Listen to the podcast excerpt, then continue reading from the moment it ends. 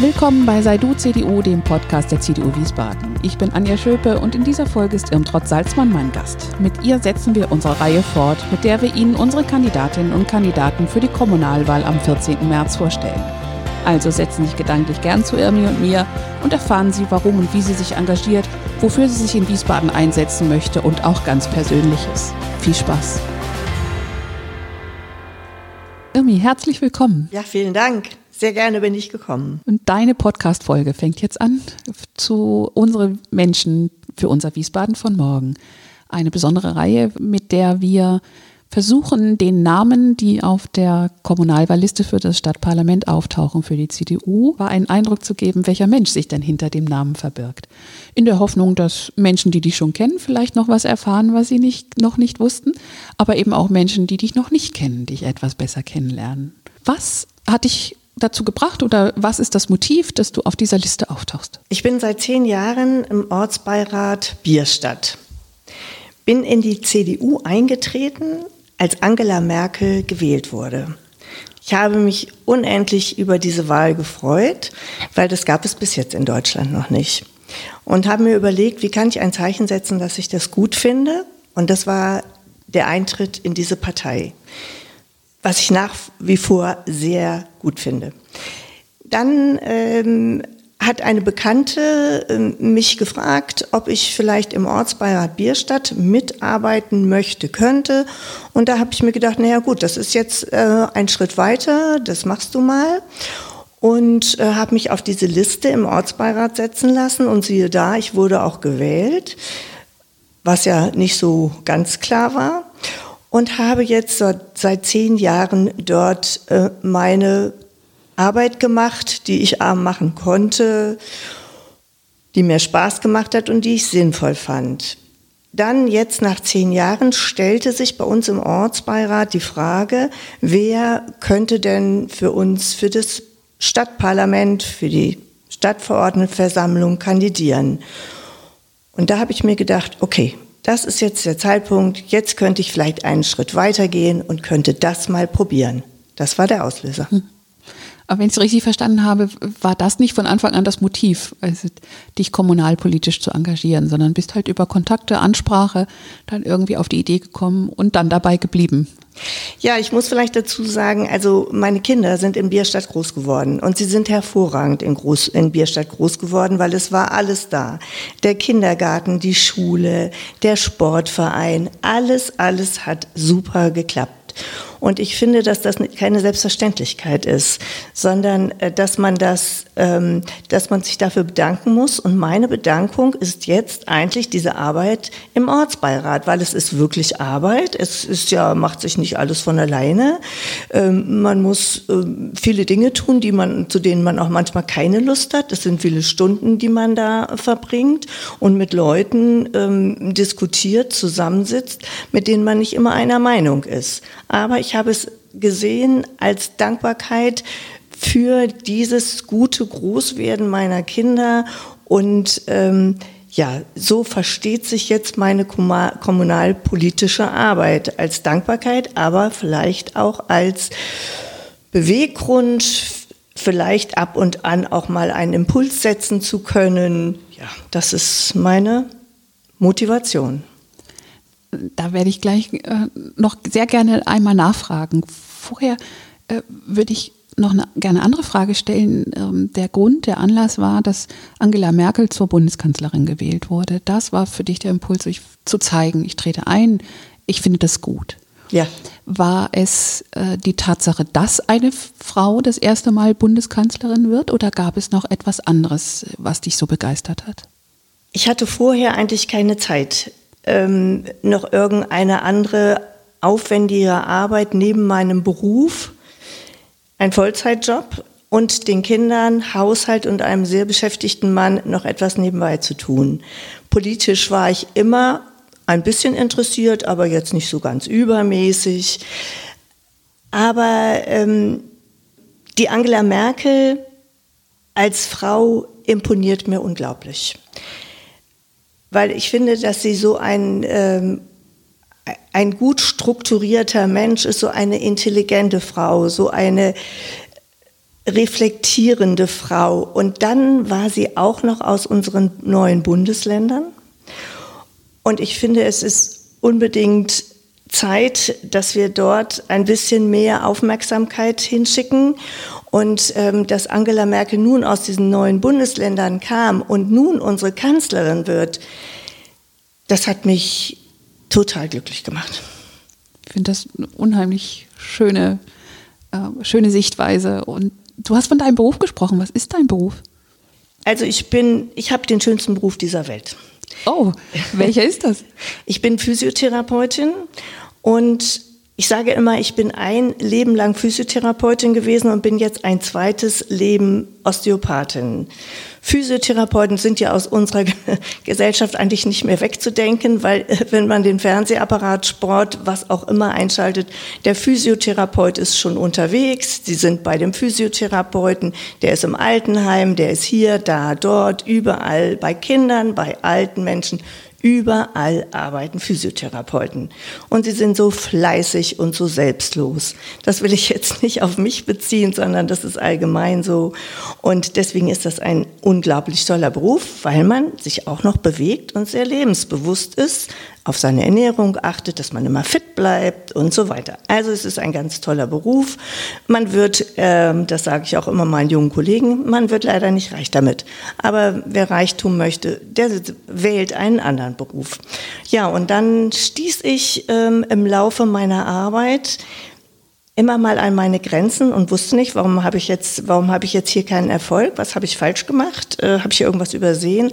Und in, just in diesem Moment tauchte in Deutschland der Beruf der Osteopathin auf oder des Osteopathen. Aus Amerika kommend, über England, Frankreich nach Deutschland gekommen, 1990.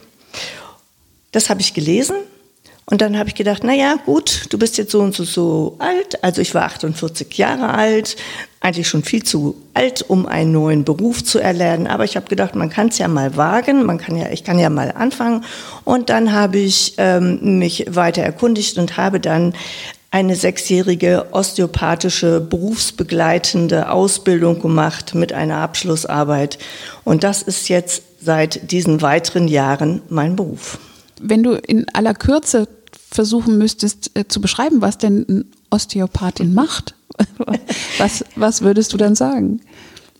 Osteopathen suchen immer nach dem Grund des Schmerzes, den ein Patient mitbringt, der oft schon durch viele Instanzen gegangen ist und es keine Klärung gab. Und der Osteopath ist aufgrund seiner ähm, seiner Tätigkeit, aufgrund seines Handwerkes, sage ich einfach mal, in der Lage, Dinge zu fühlen und zu erfragen in einem Körper des Patienten, dass es dort oft dann zu einer Hilfestellung kommen kann. Man behandelt nicht nur Gelenke, Muskeln, Faszien sind ja heute hoch, hoch modern, sondern man behandelt Organe im Zusammenhang mit dem äh, muskuloskeletalen organischen System. Kannst du das verstehen? Ich bin nicht ganz sicher. Ja, das glaube ich. zum Teil, ja. Also ich gebe dir noch mal eine kleine Erklärung. Mhm. Ähm, alle Organe in unserem Körper haben eine Bewegung und die ist abhängig von äh, diverse Dingen, von der Muskulatur, von der Bewegung der Gelenke, von der Bewegung vor allen Dingen der Wirbelsäule, aber sie sind auch kopfgesteuert. Und diese Bewegung im Körper des Menschen, die muss gewährleistet sein, damit die Organe gut funktionieren können. Und dort gibt es manchmal ein Problem. Und dieses Problem zu erkennen und dann auch noch behandeln zu können, das ist die Philosophie der Osteopathen. Am spannendsten und überraschendsten finde ich gerade die Kopfsteuerung unserer Organe. Das denke ich mir, ja. Es gibt ein ganz, ganz kleines, kurzes Beispiel, vielleicht hilft dir das. Die Osteopathen ähm, lernen sehr stark den Kopf zu beurteilen und auch das, was im Kopf eventuell vorgeht. Und wenn ich dir die auf, wenn du mein Patient wärst und auf dem äh, auf der Behandlungsbank liegen würdest und ich hätte meine Hände sehr sensitiv an deinem Kopf und dir die Aufgabe geben würde, lauf einmal schnell die Treppe hoch und lauf einmal langsam die Treppe hoch, dann könnte, ohne dass du es mir erzählst, sondern du denkst es nur, dann könnte ich an deinem Kopf spüren, wann du schnell und langsam läufst. Das gehört so ein bisschen in die Richtung, was ich neulich mal gelesen habe, dass es einen Trainingseffekt gibt, auch wenn ein Mensch sich nur sehr intensiv vorstellt, dass er joggt. Genauso. Und dadurch festgestellt wurde, dass man die Muskeln trainieren kann, nur durch diese Vorstellung. Eventuell, ja. Mhm. Was ist dir noch aus der Tätigkeit im Ortsbeirat so ganz konkret in Erinnerung als besonders schönes, aber vielleicht auch besonders schwieriges Erlebnis? Schwierig fand ich es eigentlich nie besonders. Ich fand es eigentlich immer interessant. Ich finde interessant, wie Politik auf kleinstem Level schon so anfängt und wie die Leute auch miteinander streiten. Und es geht auch oft nicht nur um äh, Themen, ähm, die jetzt vorangebracht werden müssen, sondern es geht auch oft darum, wer gewinnt jetzt hier in dieser Diskussion. Ähm, und diese, diese Arbeit äh, im Ortsbeirat ist eine, eine vielschichtige, die man ähm, eigentlich mal äh, erleben muss, um zu wissen, was tun die Menschen da eigentlich. Ich weiß nicht genau, ob das jetzt die richtige Beantwortung auf deine Frage war. Ich glaube, da gibt es gar kein richtig oder falsch. Mhm. Wenn ich dich nach deinen, was ist dir in Erinnerung als besonders ja. positiv oder auch besonders schwierig? Also positiv finde ich, dass es ist ja alles ehrenamtlich. Die Menschen sind dort sehr fleißig. Sie bringen sich ein für ihre Mitmenschen. Sie bringen sich ein für ihren, ähm, für ihren Ort, für ihren Ort, in dem sie leben, in dem sie was äh, verändern wollen. Und als besonders äh, eindrucksvolles Erlebnis kann ich eigentlich jetzt nicht so wirklich ähm, etwas herausfinden. Ich habe nur immer also in jeder Ortsbeiratssitzung gibt es ja vorher eine Bürgersprechstunde. Die läuft eine halbe Stunde. Diese halbe Stunde wird immer genau festgelegt. Vorher eine halbe Stunde. Da muss ich immer ein bisschen lächeln drüber, weil es ja wichtig, dass die Bürger da was erzählen. Und ähm, die Aufgebrachtheit der Bürger und die Kompetenz des Ortsbeirates, der dann etwas verändern soll, ist nicht immer äh, kompatibel. Die Bürger sind ähm, erregt darüber, was im Ort passiert, was ihnen nicht gefällt und dass das doch nicht so nicht gehen könnte.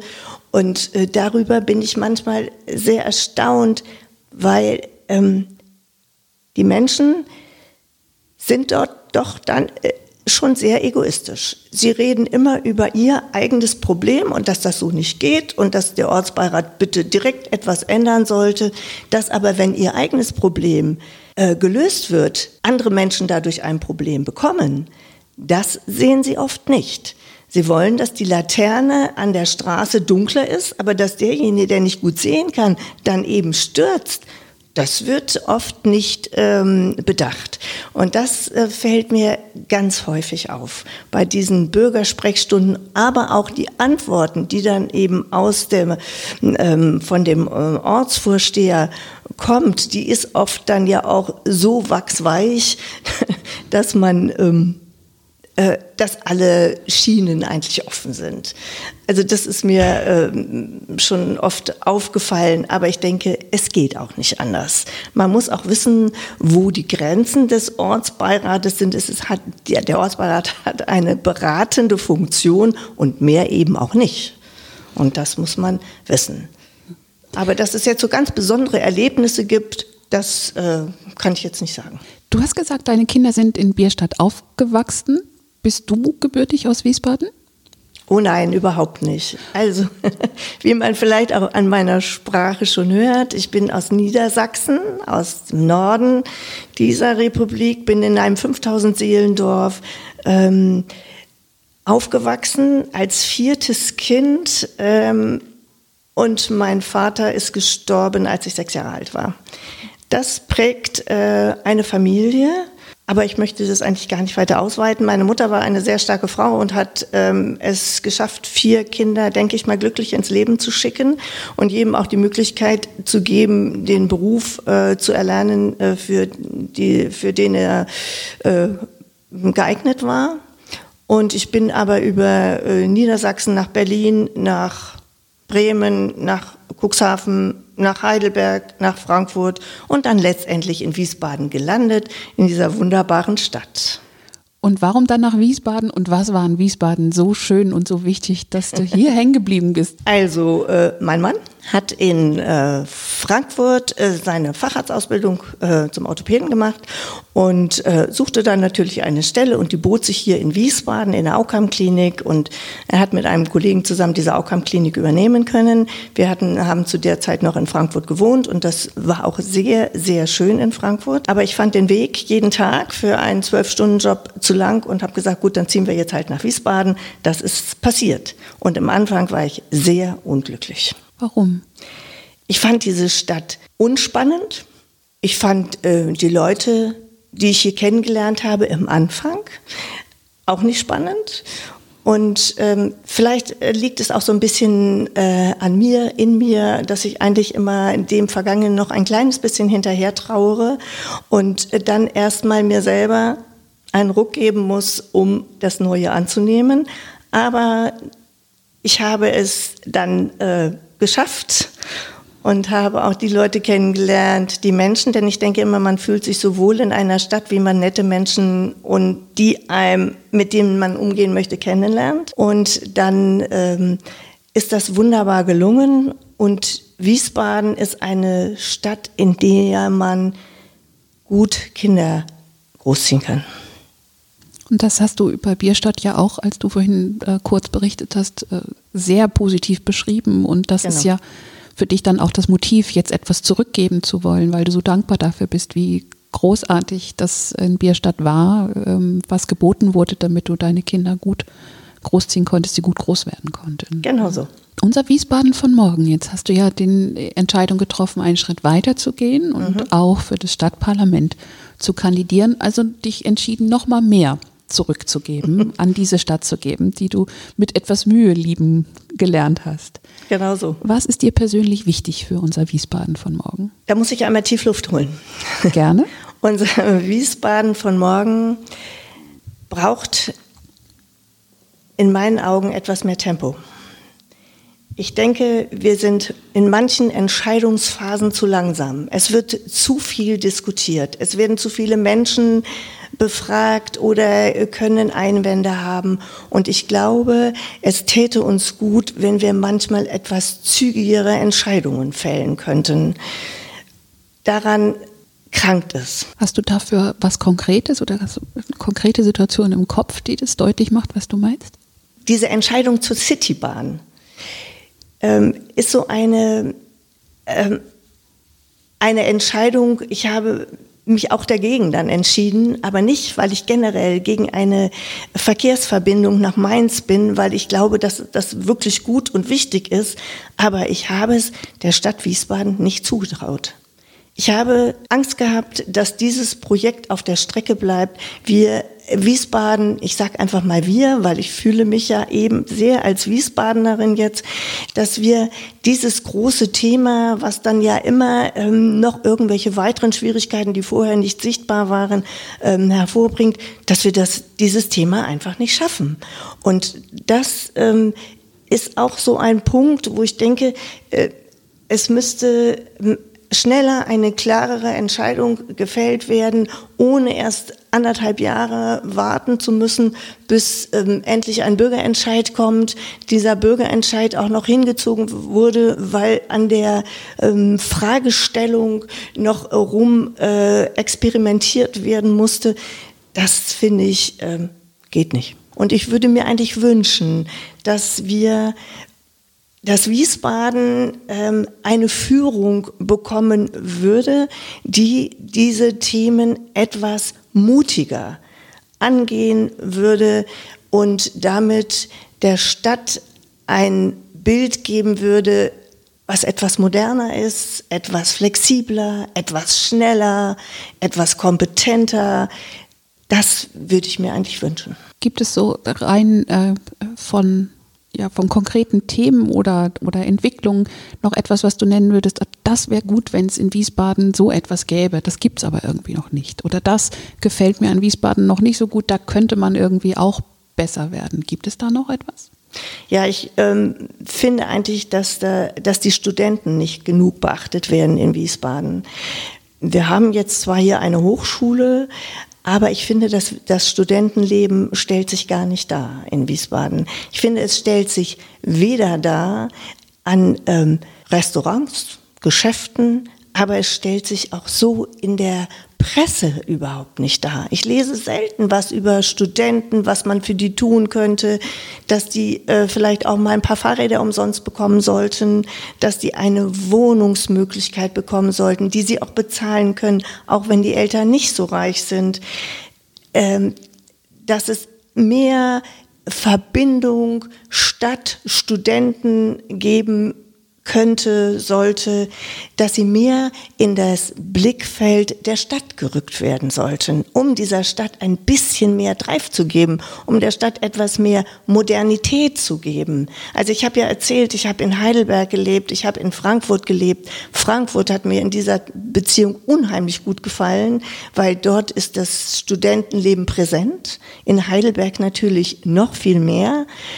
Auch in Berlin war natürlich eine Zeit, äh, die mich sehr geprägt hat ähm, durch die ganzen Querelen, die in dieser Zeit dort in Berlin waren. Und all das habe ich ja in mir drinne. Das äh, macht mich auch aus. Und deswegen würde ich mir wünschen, dass Wiesbaden sich ein bisschen verabschiedet von dieser sehr konservativen Art, die hier gelebt wird. Ich bin ein ganz heftiger Theatergänger. Oper ist meine zweite Leidenschaft nach meinem Beruf. Und ähm, ich gucke mir immer so das Opern- und Theaterpublikum äh, an und denke, hm, es fehlt mir hier schon irgendwas. Es fehlt mir, dass hier so wenig junge Leute sind. Warum werden die nicht angesprochen? Was passiert? Was müsste man tun, um das zu verbessern? Und das fehlt mir in Wiesbaden sehr. Wäre das auch ein Bereich, wenn du es dir wünschen könntest, äh, für den du dich besonders einsetzen würdest, solltest du Stadtverordnete werden? Ja, das würde ich sehr gerne tun. Ich habe ja, man äh, muss ja, wenn man sich um so etwas bewirbt, muss man ja auch so ein bisschen was aufschreiben. Und ich habe eigentlich auch äh, aufgeschrieben, dass mich äh, dieser soziale Bereich sehr interessiert, dass ich dort gerne etwas tun möchte. Ich möchte aber auch etwas tun in Bezug auf Kultur und ich habe ja auch noch ein drittes Hobby und das ist der Sport. Ich möchte gerne, dass Sport ein richtig gutes Thema wird in Wiesbaden. Ähm, es ist ja schon auf dem Weg, es ist ja schon ganz gut geworden, aber da könnte man noch schon einiges tun. Aber dieser ganze soziale Bereich, ähm, der äh, liegt mir schon sehr am Herzen. Was machst du für Sport? Oh. also, ich, ähm, ich spiele Tennis, ich gehe laufen, ich gehe schwimmen, ich gehe Golf spielen und ich kann eigentlich viele Sportarten, weil im Rahmen meines Berufes muss ich das eigentlich ähm, alles so ein bisschen wissen und können und dementsprechend kann ich das eben auch. Und ähm, ja, ab, da sind wir auch gleich bei Schwimmen. Das ist ein Volkssport, der vielen Menschen viel Gesundheit bringen würde wenn sie es denn etwas mehr praktizieren würden. Sicher ist es nass und die Haare werden auch nass. Das ist ein Hinderungsgrund, aber so ist es nun mal. Aber ähm, dass jetzt zum Beispiel in dieser Corona-Zeit die Schwimmbäder geschlossen sind, was ich ja verstehen kann, finde ich eine Katastrophe. Und ich finde, dass wir unbedingt ein neues Schwimmbad brauchten, in dem Leute auch wirklich mal schwimmen können. Auch die ähm, Planschbäder für die Kinder sind wichtig, absolut. Aber auch die Schwimmbäder sind wichtig und würde mir im Osten des, dieser Stadt schon ein Schwimmbad wünschen. Das habe ich auch schon äh, mehrere Male angebracht, aber das ist auch so ein Thema, wo man mich eigentlich immer nur belächelt, weil das ist ja alles viel zu teuer. Es ist ja auch sehr teuer. Ja, absolut. ich finde auch, äh, das darf keinesfalls passieren, dass ähm, Städte dann ihre Bäder, die sie haben, sterben lassen oder auch in dem Zustand lassen, in dem sie gerade sind. Da bin ich noch gar nicht bei Neubau. Äh, und solange die nicht attraktiv sind, werden immer weniger Menschen dann dort auch hingehen. Und ich halte das auch für ganz fatal, dass das Also passiert. ich kann es nur mal erwähnen von dem SW-Bad, was ja auch ein städtisches Bad war. Und ähm, dieses Bad kenne ich jetzt seit ungefähr, ja, solange ich hier in Wiesbaden bin, gehe ich in dieses Bad und es kostet 3,20 Euro Eintritt. Also an Geld kann es oft bei vielen Leuten nicht liegen, dass sie dort nicht hingehen. Aber es ist eigentlich in den letzten sechs, sieben Jahren jedes Jahr schlechter geworden. Es wird nichts mehr repariert, ähm, es sieht nicht immer so ganz ordentlich sauber aus, die Duschen funktionieren nicht mehr richtig. Das ist unmöglich. Das geht gar nicht. Und ich finde, da sollte man unbedingt einsteigen. dass sowas muss passieren. Sowas muss einfach gemacht werden. Und eine Stadt muss dafür Geld haben. Wofür ich überhaupt kein Verständnis habe, sind, ähm, oder da bin ich überhaupt nicht kompetent, sind Parkplätze, Autos, Straßen, interessiert mich nicht die Bohne. Ist leider, ist so. Aber dafür gibt es ganz viele Leute, die finden das ganz prima, wenn sie sich da engagieren können. Und dann bin ich froh, dass es die gibt. So soll es ja auch sein. Ist ja auch gar nicht möglich, dass alle sich überall auf allen Bereichen auskennen und da engagieren, sondern dass man möglichst ein gutes Team zusammensetzt, das alle wichtigen Bereiche abdeckt und dann eben arbeitsteilig anpackt und möglichst zügig und konsequent, genauso wie du es dir wünschst, dann Dinge auch umsetzt. Auch wenn manchmal die Bretter dick sind. Aber manchmal kann man vielleicht ein bisschen schneller bohren. Das finde ich auch. Man sollte wirklich manchmal etwas zügiger die Dinge in Gang bringen und nicht ewig darüber reden und wieder gibt es keine Entscheidung. Ich finde, das ist der Tod einer Entscheidung. Wenn man sie ewig, ewig rauszögert, das kann einfach nicht sein. Das, das, äh, und da sehe ich auch eigentlich so meine Aufgabe. Ich weiß zwar nicht, ob ich das hinkriege. Erstens weiß ich überhaupt nicht, ob ich gewählt werde, weil puh, da bin ich sehr skeptisch. Und außerdem ähm, weiß ich auch nicht, wenn ich dort wäre, ob da nicht viele kompetente junge Männer sind, die dann sagen, also du bleibst mal lieber zu Hause am Kochherd. Das äh, weiß ich jetzt nicht so genau. Aber gut, es wird sich zeigen. Mehr kann man doch zu diesem Zeitpunkt auch gar nicht sich wünschen. Menschen, die anpacken wollen, die sich einbringen wollen und dann schauen, ja, gu gucken wir mal, ob ich die Möglichkeit bekomme und was dann draus wird. Weil sonst würdest du ja genau das tun, was du kritisierst, dass du quasi schon von vornherein sagst, ach, wird sowieso nichts, also lass ich es lieber sein. Nein, nein, ich bin, aufgeben ist nicht meine Devise gewesen in meinem Leben. Ich bin sicher, alle, die diese Folge gehört haben, äh, würden das sofort unterschreiben und haben das mitbekommen, dass du genauso anpackend bist und dich da auch nicht einschüchtern lässt. Ja, ich wünsche dir ganz viel Erfolg ähm, und dann schauen wir mal, wie es am 14. ausgeht und wünsche dir ganz persönlich, dass du viele Möglichkeiten noch bekommst, deinen Dank zurückzugeben und mit anzupacken. Ich glaube, solche Menschen brauchen wir echt. Ich bedanke mich sehr bei dir, weil ich finde, dass du eine wunderbare Gesprächspartnerin bist und ich bin traurig, dass das jetzt schon zu Ende ist, weil es hat mir richtig Spaß gemacht und ähm, ja, schön sich mit dir zu unterhalten. Dankeschön. Ich danke dir und gern bis zum nächsten Mal.